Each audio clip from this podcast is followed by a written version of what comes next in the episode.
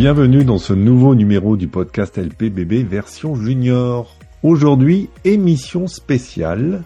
Il y a 18 mois, nous avons lancé le projet Mon Aventure Golf, dont l'objectif est de faire découvrir de l'intérieur le monde amateur et la longue aventure vers le rêve professionnel.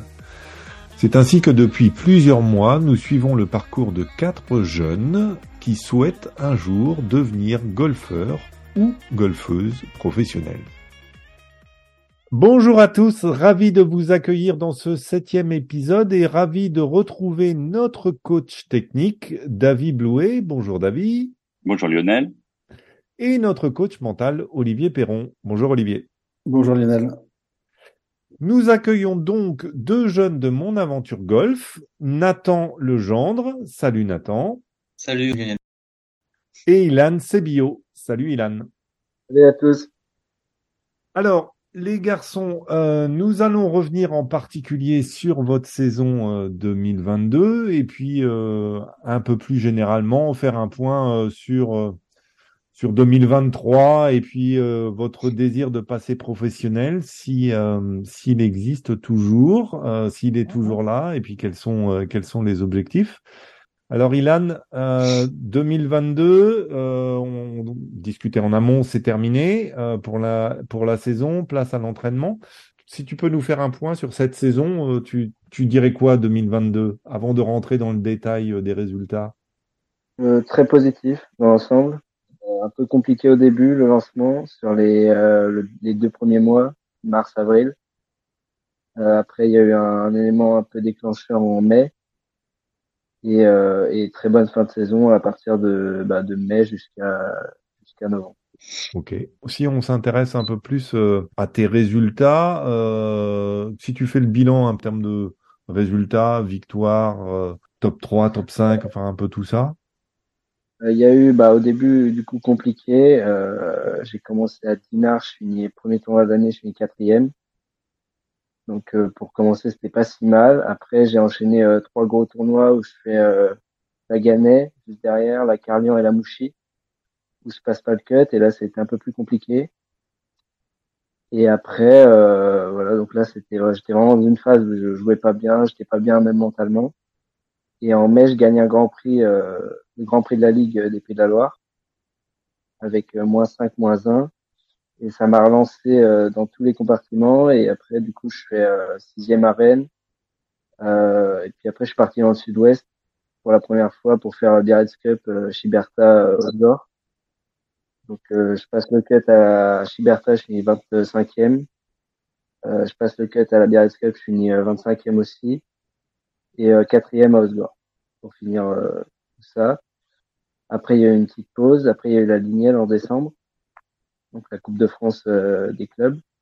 Je fais, bah, après, c'est en équipe, du coup, on n'a pas passé le cut. Mais moi, je joue euh, dans le parc plus un. Donc, euh, tellement bien. Et puis, euh, là, il y avait les championnats de France minimes pour finir la saison, euh, enfin, cadet plutôt, pour finir la saison il y a trois semaines, quatre semaines, à Omaha Beach. Et, et j'ai bien fini parce que je fais euh, 14e en faisant plus 6 dans le par, dans le par moins 3. Donc, bien fini la saison, dans l'ensemble. Est-ce que cette saison, elle est, elle est conforme à, à tes, à tes objectifs? Est-ce que, est-ce que tu t'attendais à, à plus de victoires? Est-ce que tu t'attendais à des meilleurs scores ou au contraire, c'est mieux que ce que tu pensais? Ouais, c'est pas forcément mieux que ce que je pensais, mais c'est pas en dessous de, des objectifs que je m'étais fixés, sauf en début de saison où vraiment ça a été compliqué, mais euh, le reste, le reste c'est limite, euh, c'est quasiment au-dessus de, ce que je pensais. Super. Avant de revenir euh, un peu plus euh, en détail sur, sur l'année, on, on va, on va discuter avec euh, Nathan. Alors Nathan, euh, le point d'orgue, parce que on avait pu suivre, parce qu'Olivier était, était sur place, ça avait été euh, le titre de champion de France amateur au Mans, gagné euh, de haute volée, on va dire. Comment, comment toi tu juges ta saison de 2022? Il y a eu ce titre évidemment, mais par ailleurs, dans l'ensemble, Euh, moi, je la juge mitigée. d'accord? Euh, c'est-à-dire que j'ai fait des bonnes choses et aussi de, des choses beaucoup moins, beaucoup moins bien quand même. Dire que j'avais des pics très hauts et des pics très bas aussi. Mhm. Et donc, euh, donc voilà, mitigé. Alors, si on, si on s'intéresse un peu aux au, résultats que, que tu as pu avoir, tu avais, euh, donc euh, on l'a dit, il y a eu le titre de champion de France.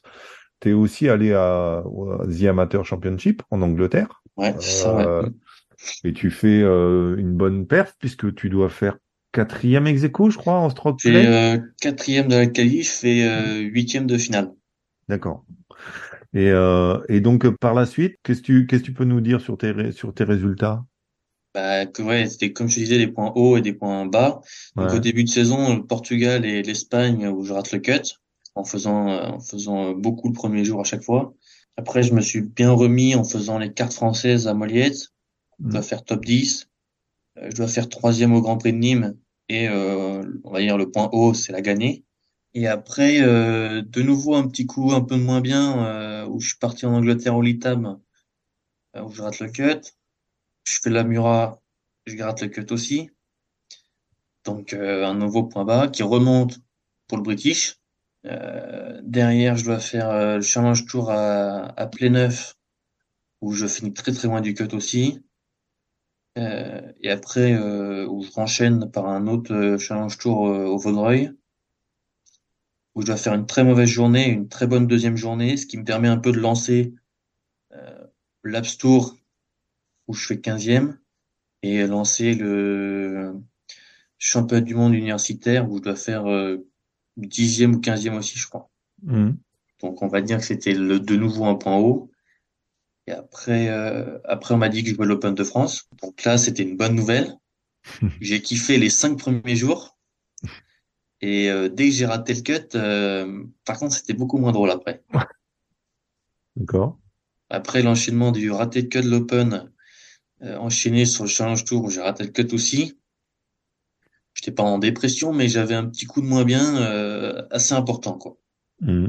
Et la fin de saison, euh, où je devais réussir les cartes de l'App Tour et j'ai raté le cut euh, d'un coup, euh, ça a pas aidé non plus. D'accord. Et Donc, là, la saison, la saison est terminée euh, côté compétition, on va dire, pour toi. Ah, il m'en reste encore une dans trois semaines. D'accord. Le, le South Beach à Miami. D'accord. Tu pars aux États-Unis, donc. J'ai une petite question parce que en fait ils ont euh, le hasard a fait qu'ils ont joué ensemble. Ils ont joué deux tours ensemble euh, au, au Grand Prix de Granville. Donc euh, moi je- j'aurais voulu en fait le- leur regard croisé en fait sur euh, sur chacun d'eux voilà ce que ce qu'Ilan a remarqué dans, chez Nathan sur ces deux deux premiers tours et puis ce que ce que Nathan a pu observer chez chez Ilan. Est-ce que vous vous souvenez de ces deux ces deux tours-là quoi? Moi début euh, Ouais. en août. Moi, je me souviens de ma tenue de pluie. Ouais, ah si, c'est vrai, ça aussi, je m'en souviens de ça, ouais. Qu'est-ce qui s'est passé avec la tenue de pluie? Ah, j'avais pas la tenue de pluie à Granville. Et beaucoup, beaucoup de pluie. Et là, c'est compliqué. Ah oui, c'est vrai. T'as joué sans tenue de pluie, donc. Ouais, j'ai joué sans tenue de pluie. Euh, il pleuvait, mais vraiment, bah, après, je mettais même plus le gant parce que ça servait plus à rien. Je mettais même plus le parapluie, ça servait plus à rien. Parce tous les cas, j'étais trempé. Donc, euh, je faisais, bah, je mettais des fer 4 à 150 mètres pour essayer d'aller, euh, je le faisais avec, mais, euh, et du coup, je rends plus 6 et après, bah, le tournoi, il est plus long, quoi. Mais on a, j'ai pas mal rigolé, quand même. On a pas mal rigolé. C'est bien de le prendre comme ça en même temps. Ouais. Mm. Et est-ce que, tu- est-ce que tu te souviens du, de, est-ce que vous vous souvenez des, des, des parties de l'un de l'autre ou vous êtes tellement dans votre partie que finalement, euh, vous vous souvenez euh, peut-être d'un coup ou deux ou, ou d'un, d'un événement, là en l'occurrence, euh, Bah là, euh, l'événement Ilan, de pluie, Ilan oui. trempé, mais euh, Non, euh, il tapait bien la balle. Tu maîtrisais bien tes trajectoires, je me rappelle. Euh, le drive en fade, euh, tu le mettais bien loin. Et, euh, et après, non, le reste, euh, le reste, c'était bien dans, c'était fort, enfin, c'est l'organisation, bien. Et euh, ouais, le drive en fade était pas mal. Ouais, non, et moi, forcément, j'ai les deux premiers tours, euh, euh, bah, je me souviens bien de sa tenue de pluie, là, quand il arrive au neuf dans la tempête, euh, il arrivait sans parapluie, sans tenue de pluie, là, il s'est fait arroser, mais c'était vraiment pas drôle, je pense, pour lui. Mais sinon, les deux premiers tours, à vrai dire, euh, vu que j'avais pas super bien joué, enfin, j'étais pas hyper heureux de ces deux premiers tours. C'est pas les, les, tours où j'ai plus retenu, euh, retenu les choses, quoi. Hmm. David, est-ce que tu as une question? Alors, bah, comme euh, les deux petits jeunes, ils savent pas que je m'inspire euh, des autres sports. Euh, comme on est en période de Coupe du Monde, j'ai vu une, un petit article ce matin qui disait que, en fait, la région parisienne était le plus gros pourvoyeur de joueurs de la Coupe du Monde. C'est-à-dire qu'ils étaient issus en majorité, enfin pas en majorité, mais c'était vraiment, on était devant Sao Paulo d'ailleurs au Brésil et c'était un, gros pourvoyeur.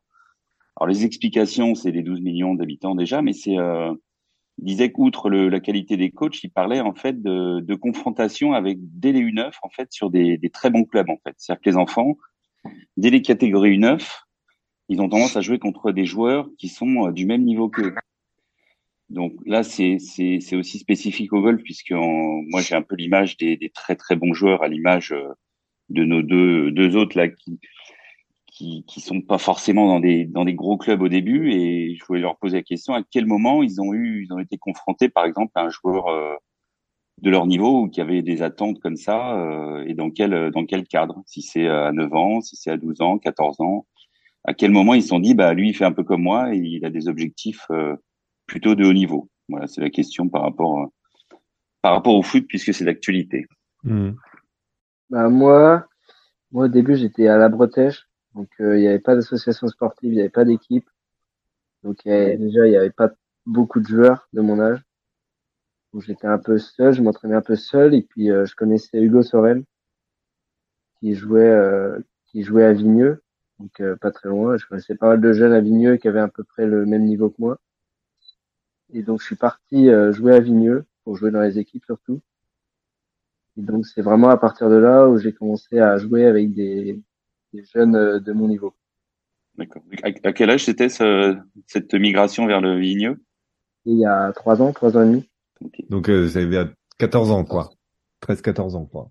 C'est une, une question en fait qui revient très souvent euh, sur surtout des parents, c'est à quel moment je dois euh, quitter le club, pour quelles raisons et, c'est vrai que comme, comme...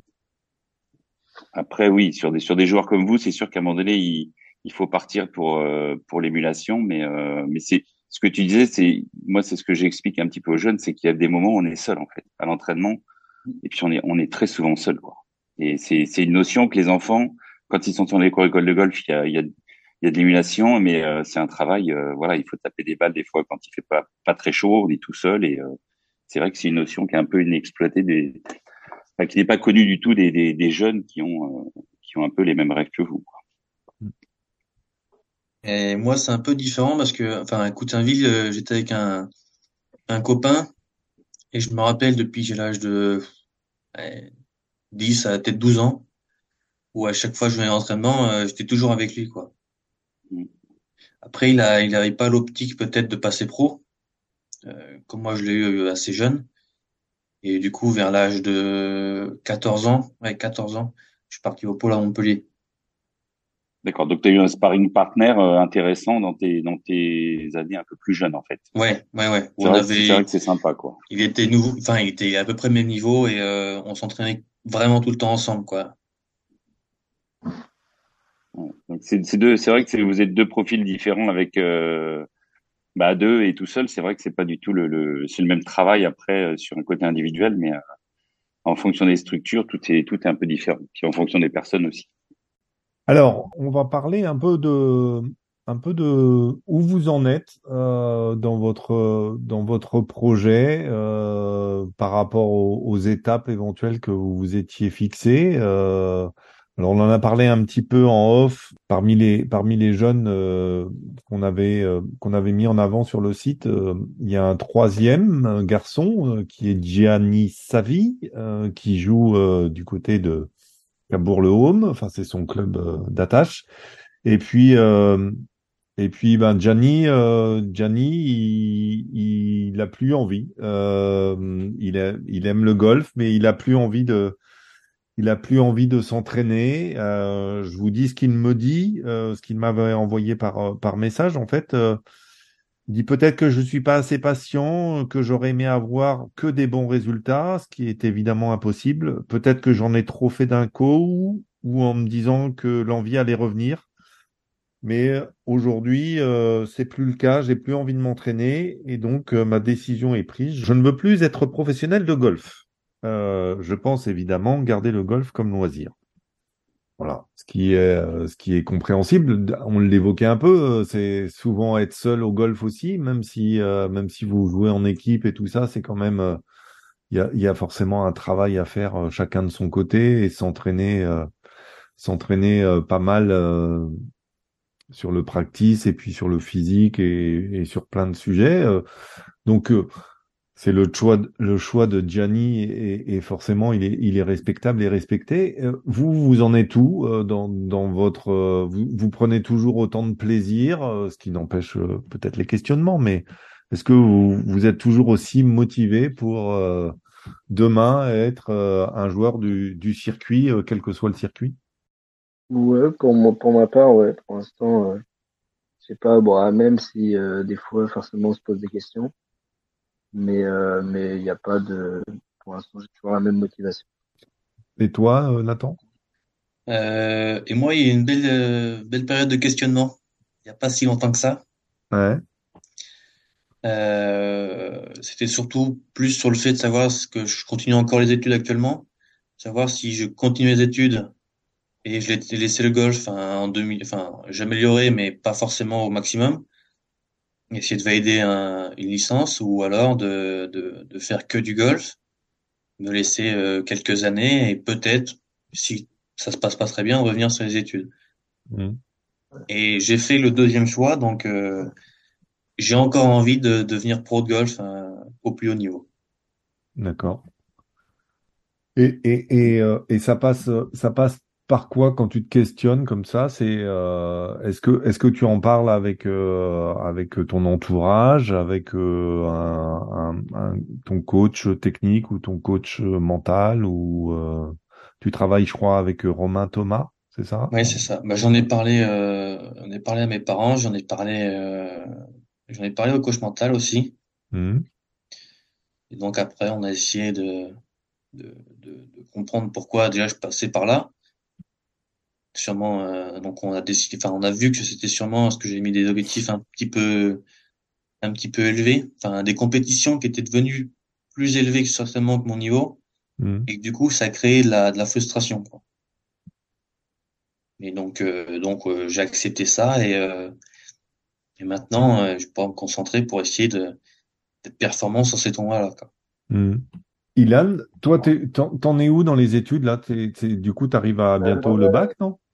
Ouais, le bah là, du coup, moi, j'ai été, j'ai fait un sport études il y a deux ans, mais c'est pas très bien passé quand j'étais en seconde. Du coup, euh, j'ai dû redoubler et j'ai refait une seconde l'année dernière, euh, pas loin de chez moi. Du coup, je suis revenu chez moi.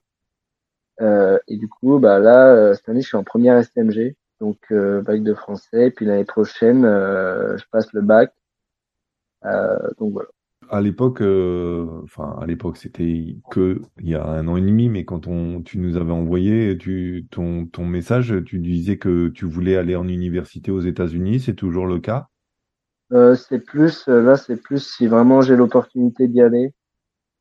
Si j'ai une vraie opportunité d'y aller, si j'irai. Après, j'ai pas autant, enfin, si vraiment j'ai l'opportunité, oui. Sinon, j'essaierai de passer par les cartes.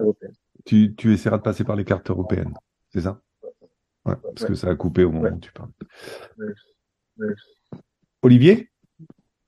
Euh, ouais, parce que après, je crois que c'était après le, le Mans, après la Gannet, Nathan, t'avais des, des- tu passais, t'avais des examens, c'est ça? J'avais des examens, oui. Ouais. Euh, la préparation des examens.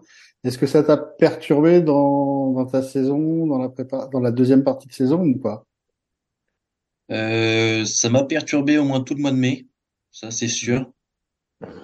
Parce que je suis revenu, j'ai fait les examens, je les ai préparés.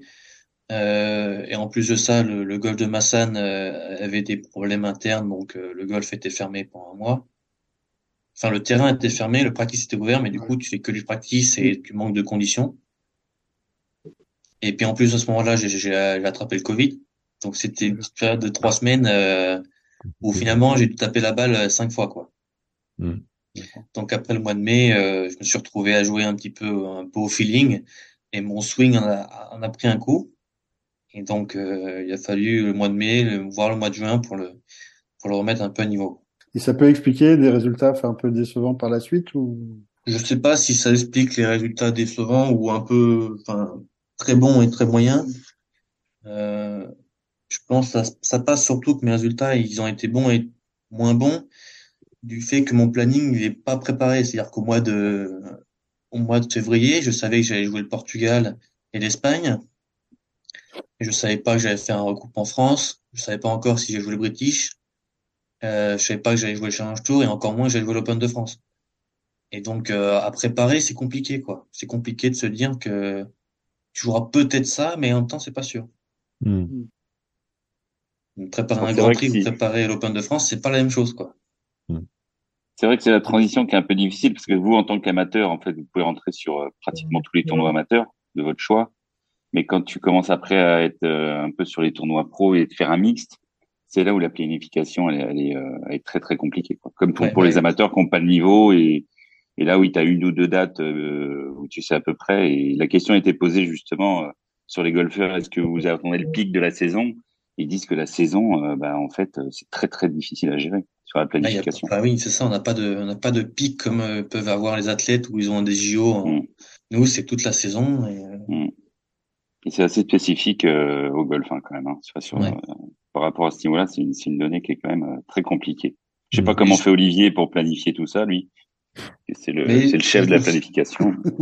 Je trouve ça plus facile encore en tant que qu'amateur qui joue des grands prix. Où tu vois, par exemple, je pense Ilan, tu avais la Mouchi, la Gagnée comme gros tournoi. Ouais, Donc tu mettais tes pics euh, à la Gagnée et à la Mouchi. Ou euh, champagne minime, je sais pas. Ou... Et après, euh, comme chez les pros, en fait, tu, après, tu fais ta saison, tu as des pics comme les majeurs. Mais les, le moment où tu fais amateur et pro, bah, soit tu mets un pic sur un gros ton amateur, soit tu mets pic sur ton pro, mais tu sais pas s'il va avoir lieu ton pro. Donc tu as des pics qui apparaissent au milieu de la saison qui n'étaient pas prévus au début. Quoi. Mmh. Puis là, tu as les re-rankings euh, chez les pros, où le c'est recalculé sur les catégories en plein milieu du, de la saison. Et, euh, mmh. c'est vrai que c'est une donnée c'est compliqué à gérer. Mais du coup, une invitation euh, pour un tournoi pro, c'est pas forcément une bonne nouvelle, en fait. bah, c'est toujours une bonne nouvelle, mais euh... ouais. Ça fait plaisir, mais c'est pas forcément facile à gérer. Pas quand c'est pas quand c'est la veille, quoi. Ouais. Bah moi, ils m'ont prévenu pour l'Open de France euh, deux semaines avant, quoi. Ouais. Et t'étais avec euh, avec Axel, euh, Ouais, c'est ça, oui. Hein Axel Béton, quoi pas Jiquel Béton, mais c'est Sophie qui est Jiquel Béton. Super. C'est quoi la, la saison 2023 euh, alors, Ilan, pour toi? Euh, C'est du coup euh, comment comment bon là tu, tu disais tu as le bac de français l'année prochaine euh, l'année d'après tu auras le bac tout court. Euh, comment on concilie tout ça Est-ce que quand tu planifies tes objectifs, tu tiens compte de ça aussi? Euh, bah, moi, j'ai une école qui est assez indulgente pour l'instant. Il me laisse, euh, bah, après, euh, là, je, je vais quand même au cours euh, tous les jours. Enfin, j'ai pas d'horaire aménagé pour m'entraîner. Mais euh, j'ai pas de problème pour partir en Grand Prix. il faut partir le mardi ou le mercredi au milieu de semaine. Donc voilà, là j'essaie de j'ai de bien bosser le premier trimestre pour qu'il puisse me laisser partir tranquille pour la saison prochaine. Euh, mais, euh, mais, mais j'arrive assez bien à, à, concilier les deux pour l'instant. Et donc, ton, ton, tes objectifs euh, pour, pour, pour 2023, alors sans rentrer dans le détail des, des résultats, mais un peu les objectifs que tu as fixés avec euh, tes coachs, techniques et, et mental. Fais gaffe, il y en a un qui est là, je crois. ouais, bah, il y a, là, je suis 93e au ranking amateur. Donc euh, bah, déjà, c'est objectif euh, rentrer dans le top 50, s'installer dans le top 50, c'est possible. Et puis euh, après, bah, jouer de plus en plus de gros tournois. Euh, voilà, là j'ai joué pour la première fois les trois du Sud-Ouest. C'était la première fois. C'était la première fois que je jouais la Mouchi. Euh, c'était la, deuxième fois, je crois, que je jouais à Gagné. Donc cette année, c'était un peu expérimentation. Je jouais plus de gros tournois. Donc euh, maintenant, l'objectif, c'est d'en jouer plus et d'être plus performant encore dans ces gros mmh. Et, et est-ce qu'une invitation comme a reçu Nathan à l'Open de France, c'est un truc euh, qui, qui te fait, euh, qui te fait rêver? Ah bah ouais, bah surtout quand, euh, enfin je pense que là, franchement, si j'avais reçu par exemple une invitation là, j'aurais eu aucune euh, attente de résultat, donc ça aurait été que de que de l'expérience et euh, du plaisir. Hmm. Pour toi, Nathan, 2023, c'est quoi? En termes d'objectifs ou de calendrier? en termes d'objectifs? Bah, objectif, c'est de, de me, de finir la saison euh, prochaine avec une KT professionnelle. D'accord. Enfin, d'essayer de finir avec une KT professionnelle, de passer pro dans un ou deux ans, ce serait plutôt pas mal. Hmm. Donc, d'être euh, au moins certain de jouer l'App Store l'année prochaine, enfin, de jouer en 2024 l'App Store ou le Challenge Tour, euh, euh, si tout se passe bien. Hmm. Et euh, après, essayer de faire une année où, où je progresse, enfin, je joue bien au début de saison pour pouvoir jouer dans les équipes de France. C'est un peu mon objectif. Olivier? J'en avais une question pour Nathan. Il nous avait parlé avant le, le Mans qu'il avait du, il avait du mal à accepter en fait d'avoir un caddie. Il, il aimait bien jouer seul. Et euh, comment là au cours de la saison, sur euh, différents tournois, dont l'Open de France, en fait, comment t'as as géré l'arrivée d'un caddie en fait à, à tes côtés? Mais au final, enfin, tu parles du, du, du fait de l'Open de France. Ouais. Mm. Bah, avec Axel, on il est arrivé dès le lundi. Donc, on a fait trois recos où on a fait de la, la, la mise en route. Et euh, franchement, il était super et il m'a très vite compris comment je fonctionnais. Donc, au final, euh, parce que des fois, le problème du caddie, c'est de te rentrer un peu dans ton espace personnel, te dire que qu'il faut que tu fasses ce coup-là alors que toi, tu sens autre chose. Et il était plus en me dire, ce coup-là, il est pas mal. Et quand je lui disais non, c'est pas que je sens, il me fait OK, euh, joue le, joue ton coup et euh, et au final, c'était pas mal parce qu'il il me confirmait toujours le coup à jouer. Donc j'avais aucun doute au moment de taper la balle, quoi. C'est aussi, euh, j'imagine, l'expérience d'un caddie, quoi. C'est-à-dire que euh, peut-être que être confronté à un caddie professionnel comme l'est euh, Axel, euh, c'est aussi ce qui a fait peut-être la différence par rapport à un, autre caddie que tu aurais pu choisir toi, euh, quelqu'un euh, par connaissance, etc. Là, tu te retrouves avec un mec qui a quand même euh, quelques majeurs, enfin, il a au moins un majeur en poche. Ouais, il a au moins un majeur, ouais. il a le, le British Open, je crois, avec une coréenne. Euh, donc, et puis bon, il a joué sur le LPGA, donc je pense que c'est aussi, euh, c'est aussi le talent de, de- d'un joueur, d'un, d'un caddie comme comme Maxel qui qui a qui a su te mettre à l'aise en fait. Ouais, c'est ça, il m'a très bien compris. Puis il y avait Alain aussi, euh, un peu pour l'aiguiller. Et, euh, et je trouve qu'on a fait du, du bon travail euh, euh, durant cette semaine. Mm.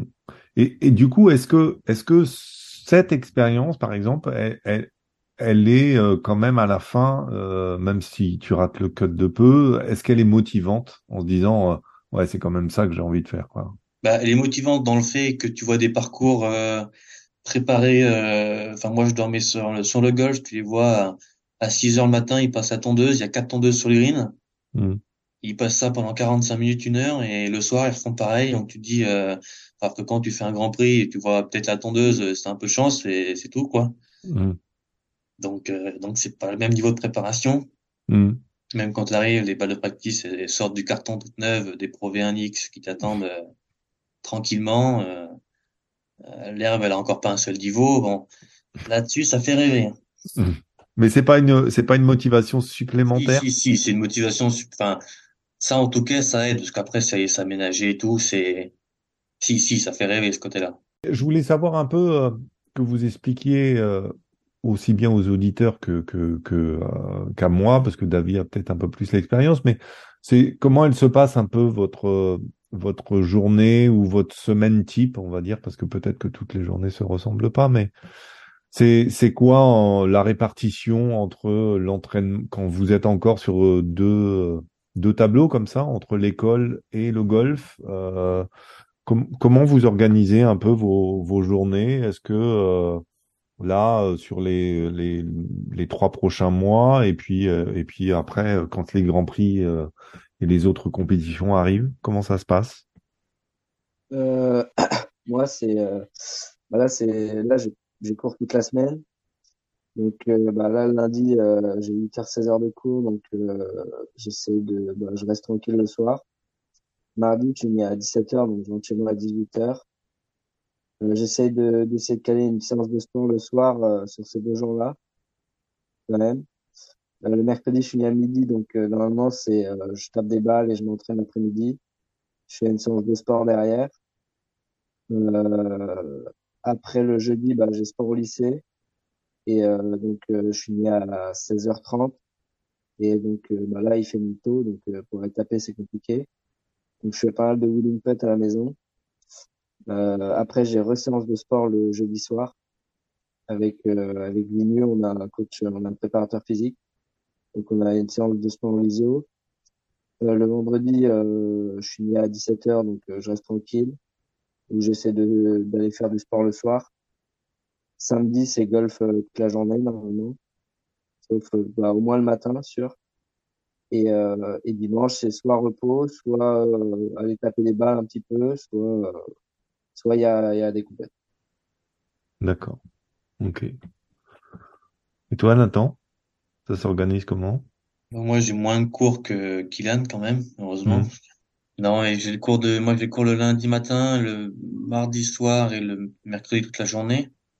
Donc, le temps de libre que j'ai, c'est le lundi après-midi où normalement, euh, euh, je tape des balles principalement et j'essaye de faire un peu de, de chipping euh, ou putting. Euh, le mardi, c'est à peu près pareil.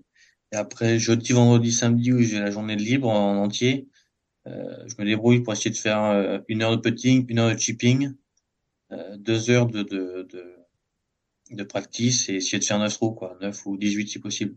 En fait, euh, bon, je sais pas si de ça, mais moi j'ai étudié un petit peu l'entraînement pour pour tout niveau, du 54 à un joueur pro. Donc j'ai créé pas mal de séances, de choses comme ça. Là, quand on vous entend parler, c'est voilà, je fais une heure de chipping. euh, c'est euh, est-ce que c'est cadré avec une séance euh, précise, alors minutée, pas toutes les séances, mais bon, puisqu'il faut laisser de de l'autonomie un peu dans l'entraînement, mais euh, est-ce que le coach vous donne des séances? Est-ce que c'est les stats qui vous font euh, axer sur certains points? Est-ce que vous êtes plutôt sur améliorer les, bah, les points forts ou, les points d'amélioration? Comment comment ça se passe? Je sais bien que la périodisation en fonction de la saison fait pas la même chose, mais là sur un à part Nathan qui va partir aux États-Unis, euh, sur un entraînement qui va devenir hivernal comme ça, euh, comment vous organisez? Est-ce que vous avez euh, des aides, des coachs, ou est-ce que c'est précis en fait au niveau de l'entraînement? Euh, moi, c'est euh, bon là, on a commencé le travail hivernal, donc je sais ce que j'ai à travailler euh, techniquement dans nos practices. Donc, bah, je répète, fais de la répète au practice. Après, putting, les greens sont vraiment pas ouf en ce moment chez nous. Donc, euh, bah, je travaille de la technique sur le wheeling putt un maximum. Chipping, euh, j'essaie d'en faire un peu, mais euh, vraiment axé sur le practice et le travail euh, technique euh, hivernal. Ouais, non, et moi, dans mes, dans mes séances, enfin, c'est, c'est Alain qui me donne, en tout cas, pour la mécanique, où je dois faire une heure de mécanique, donc, je bosse les deux, trois trucs mécaniques que je dois bosser, le takeaway, le backswing et la reprise d'appui, par exemple. Et après, euh, je me consacre une, une demi-heure où je fais de la, la, la vitesse max au drive pour augmenter un peu, un peu ça. Et après, l'autre demi-heure, c'est un peu de wedging. Et sinon, des fois, euh, je rajoute en plus une heure de wedging. Ça, c'est le truc d'Alain qu'il veut que je fasse. euh, C'est, c'est une heure de wedging, quoi. Là, c'est vrai qu'on conseille de, de faire au moins, on va dire, pas une distance par jour, mais euh, mais pas loin, quoi. De toujours se rappeler du wedging et d'avoir Ouais, un peu de distance de référence, quoi. Là, c'est, c'est ce qu'il me demande. Enfin, il me demande de taper des vitesses euh, différentes. Donc, je dois, je dois trouver la vitesse euh, 50 miles par heure et je dois faire 50, 60, 70, 80 avec le 58 et à peu près pareil avec le 52. Et euh, il faut que je les trouve le plus vite possible et euh, pour qu'au fur et à mesure, ça s'ancre naturellement dans mon corps. Donc avec radar. Tu travailles avec radar, là. Bah donc, il faut que je trouve, oui, il faut que je me débrouille à trouver un radar, oui, pour ça. D'accord. Mais tu, ah oui, tu, donc c'est pas, c'est pas forcément euh, facile de, de travailler avec un radar. Ça? Non, non, non. Il y en a de disposition à Montpellier, mais euh, mais c'est, j'en ai pas un personnellement, donc euh, D'accord. donc si j'ai pas le radar, je suis du wedging euh, sur distance ou wedging technique, quoi. Donc en fait, ils te demandent euh, des vitesses, mais euh, t'as pas forcément les outils pour le travailler. En fait, aussi ça. précisément que. il et je pense que c'est vrai que la vitesse au wedging, la vitesse de la tête de club, même sur les petits clubs, c'est une notion que moi j'utilise beaucoup en cours. Et quand je, bon, j'ai un petit Garmin euh, pour pour pour la vitesse déjà, et quand je centre les gens sur la vitesse sur des petits coups 50, 60 mètres, alors c'est pas les distances justement, eh ben ils ont ils ont une, une, vitesse linéaire en fait qui est très intéressante en fait avec les chiffres du radar. Euh, mais bon, encore faut-il avoir euh, les outils. Et toi, Ilan, tu es sur un, un, travail sur le radar aussi où tu as accès ou? Euh, Ouais, Avignon, on a un radar. Ils ont acheté, ils ont, en fait, ils avaient deux box pour l'entraînement. Et ils ont tout refait. Ils ont acheté euh, Trackman. On a tout, on a vraiment tous les outils qu'il faut. Donc on les a pas à disposition tout le temps, mais euh, dès qu'on peut, dès qu'ils sont, dès que les pros sont pas en cours, euh, ils nous laissent euh, à disposition le Trackman. Donc on peut travailler ouais le wedging, euh, ce qui est combine. euh, enfin, voilà. Oui, donc c'est des jeux et puis le, le, les trucs simples sur l'étalonnage, quoi. Un étalonnage plus complet, mais. Ok. Bon bah je vous enverrai les documents que j'ai créés hein, parce que de toute façon ça peut ça peut vous servir éventuellement. hein. Je peux je peux en placer une Lionel quand même de temps en temps. Oui, oui, vas-y, vas-y, je t'en prie. Je, je l'offre bien entendu, hein, mais je, je Après, prendrai tu te les mails débrouilles. et puis. Euh... Tu te débrouilles avec leur coach. hein. Moi, je veux pas. Je... Ah non non mais c'est non mais justement c'est la question c'est c'est pas du travail technique c'est c'est euh, Ouais. c'est le côté un peu créativité et performance sur sur ce euh, voilà travail de répétition tout le monde tous les coachs le savent le faire de toute façon il y a aucun Mm. problème Mm. après tout le reste euh, c'est plus compliqué Mm. mais bon je prendrai leur mail je leur enverrai Et, euh, et puis profitez, c'est Noël, donc vous pouvez demander un radar. On sait jamais, le Père Noël peut être sympa, quoi. Mais- Ce serait un joli cadeau, quoi. Ouais c'est bah, pour Oui. moi ça me paraît vraiment indispensable hein, de toute façon Ouais. Après, faut pas, faut pas se perdre non plus. Il faut, il faut. Moi, je, je quand je l'utilise en séance, je centre sur un chiffre. En fait, sur la tablette, il y a qu'un chiffre.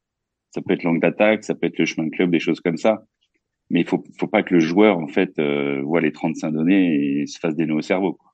Il y en a qui sont capables de faire ça aussi, Mm. de tout étudier en même temps. Donc, s'il y a un chiffre comme ça, comme la vitesse de la tête de club, euh, même au putting, euh, c'est, enfin, c'est très intéressant après pour le, pour le travail, pour le dosage et pour la fluidité du, du mouvement. Hum. Bon bah super, je vais je vais ça je vais pas vous retenir plus longtemps. euh, je vais on va vous remercier euh, déjà d'avoir pris du temps euh, pour euh, nous raconter un peu tout ça. Euh, bonne chance Nathan pour euh, ce tournoi aux États-Unis là. Euh, en tout cas ça va être sympa. Tu vas avoir un peu de soleil, euh, Miami. Ouais, ça va me changer un peu. Ouais. Euh, t'as déjà joué? Parce que du coup ça va c'est quoi? C'est Bermuda Grass là-bas, euh, je pense. Euh, je sais- c'est du Kikuyu, je crois. Mais j'ai jamais joué aux US encore. D'accord. C'est une première, donc euh, j'en ai parlé avec Alain. Il me dit, euh, enfin surtout au chipping, ça peut être qui tout double? Soit je vais être super bien, enfin je vais l'aise sur ces termes et ça va aller super, ou ou ça va être la catastrophe et je vais sortir le putter partout. Mais D'accord. Et, euh, et donc c'est c'est un tournoi amateur ou c'est un tournoi euh, c'est professionnel? un tournoi amateur, c'est le cinquième plus gros tournoi amateur. D'accord. C'est comme ça qu'ils le vendent en tout cas. Ouais. Et vous êtes, euh, il y a d'autres Français tu, tu- qui t'accompagnent? Ouais, on doit être euh, une quinzaine de Français, je pense. D'accord. Ok. Et donc euh, vous allez un peu avant quand même pour euh, vous entraîner et tout ça? Euh, ça doit commencer le le 19 et moi je pars le 15. Ok. Bah écoute, euh, bon bon voyage alors, bon voyage. euh, bah, on essaiera de Merci. trouver euh, de trouver les résultats, euh, les scores et tout ça par là. Si c'est le cinquième plus gros amateur, il y aura bien un site quelque part euh, Ah oui, non, il, est facile leur site en plus. On vous, on vous souhaite une belle fin d'année. Passez de belles, fêtes. profitez bien des vôtres. Et puis, euh, et puis on se retrouvera en, en 2023 pour, euh, pour votre nouvelle saison. Merci de votre temps et puis à, à bientôt. Merci. Avec plaisir. Au revoir. Salut. À bientôt.